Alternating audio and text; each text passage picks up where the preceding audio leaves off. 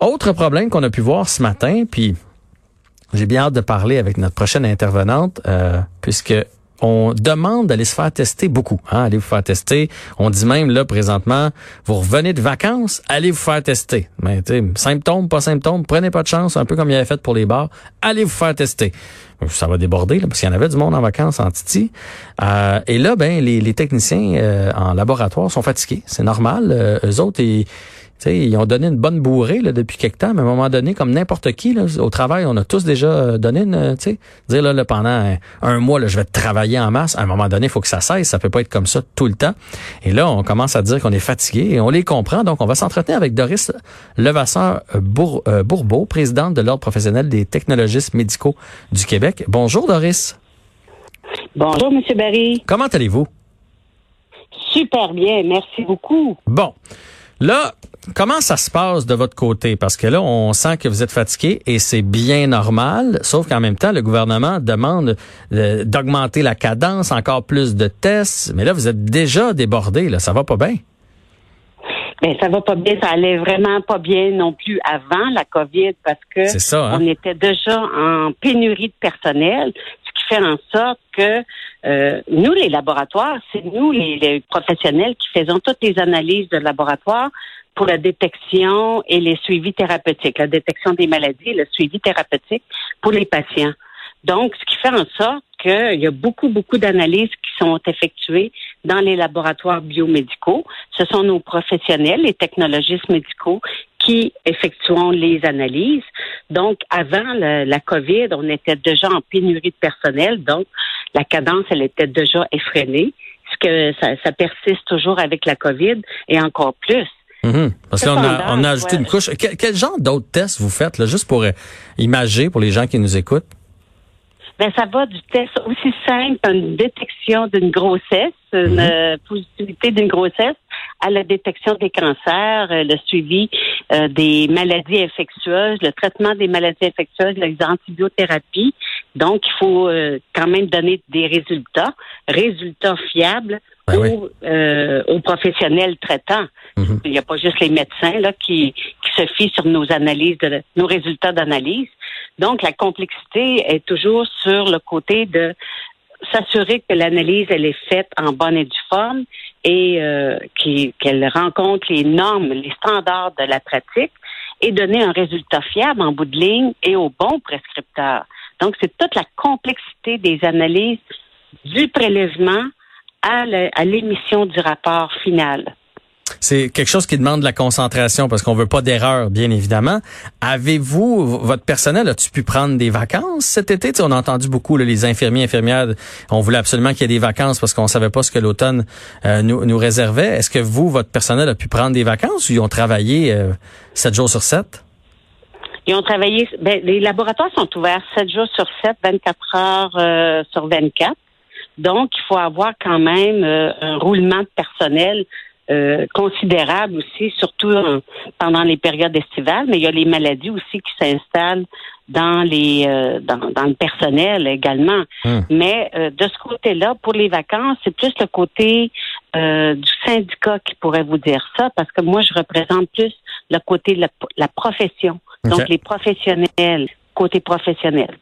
Mais là. Donc, pour les vacances, ce que j'ai entendu dire, c'est que oui, il y avait eu des consignes comme de quoi que les vacances étaient reportées, euh, euh, entrecoupées même. Euh, Réduites, j'imagine. À la limite, cancellées. Mais là, euh, l'automne qui s'en vient doit faire peur à tout le monde parce que là, euh, en plus de, la COVID qui va continuer, on veut continuer de se faire tester, il va y avoir euh, la grippe et tous les autres microbes qui vont rentrer. Là. Puis là, vous êtes déjà à bout de souffle.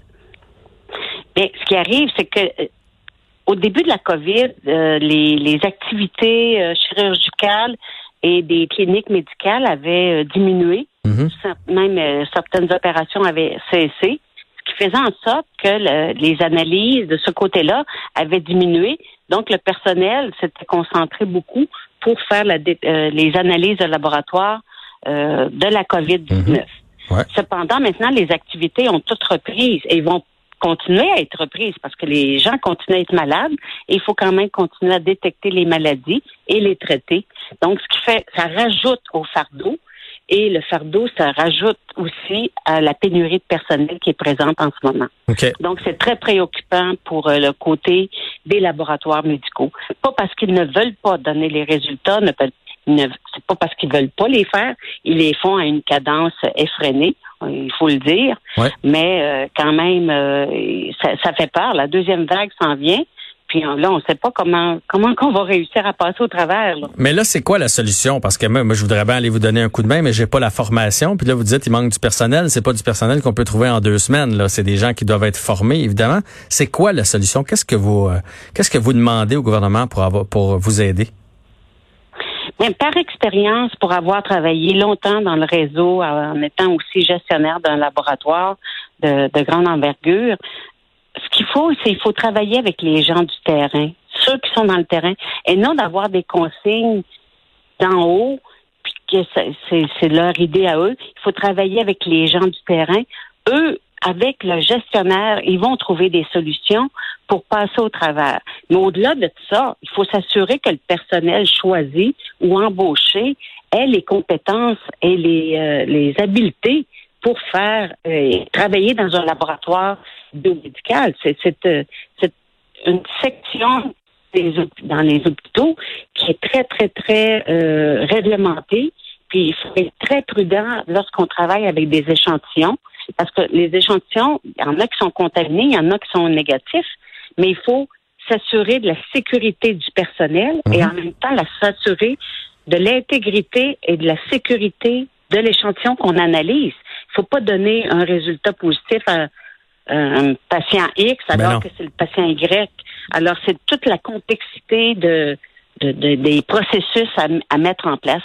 Mais c'est avec le terrain qu'il faut travailler. Pas nécessairement avoir les idées d'en haut, du top-down, mais travailler avec les le terrain. Ça, il faut, il faut qu'il vous consulte. mon avis. Je comprends. Euh, dernière question, comment ça se fait qu'on a de la misère? Parce que vous, vous me parlez de ça, être technicien de laboratoire, tout ça, me semble ça a l'air cool. J'imagine c'est bien, c'est bien rémunéré aussi. Comment ça se fait qu'on a de la difficulté à avoir du personnel autant que ça?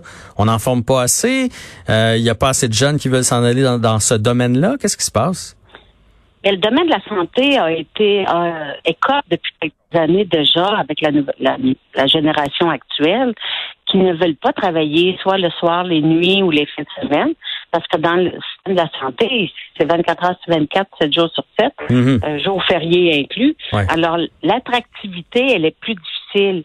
Et la nouvelle génération, ben peut-être, c'est une, c'est une raison, qu'ils ne sont pas intéressés à à, s'inscrire dans des programmes de la santé et les cohortes dans les cégeps, dans les programmes de formation ont diminué grandement.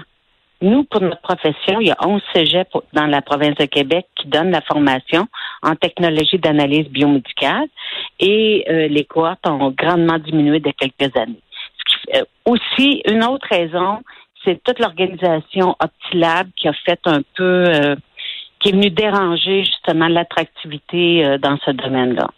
Mais ça, c'est un autre. Euh, un, un autre, dossier. Là, on va se concentrer sur la COVID. On va se concentrer sur les tests actuels, les tests de l'automne. On va espérer que les gouvernements euh, vous écoutent, qu'ils trouvent des solutions avec vous et non pas vous dicter des solutions pour que les employés puissent ben, voir la lumière au bout du tunnel puis avoir quand même un semblant de vie là, à travers tout ça. Merci beaucoup, Doris oui, Levasseur. oui. La valeur profonde d'un technologiste médical, c'est d'assurer, de donner des résultats fiables. Exact. Puis si on est fatigué, on échappe des fois. Ben il faut. C'est pas c'est pas l'objectif, mais il faut être. Euh, c'est très préoccupant dans la situation actuelle. Merci donc Doris Levasseur-Bourbeau, présidente de l'Ordre professionnel des technologistes médicaux du Québec. On vous souhaite une bonne fin de journée, Doris. Merci, Monsieur Barry. Bonne journée. Au revoir.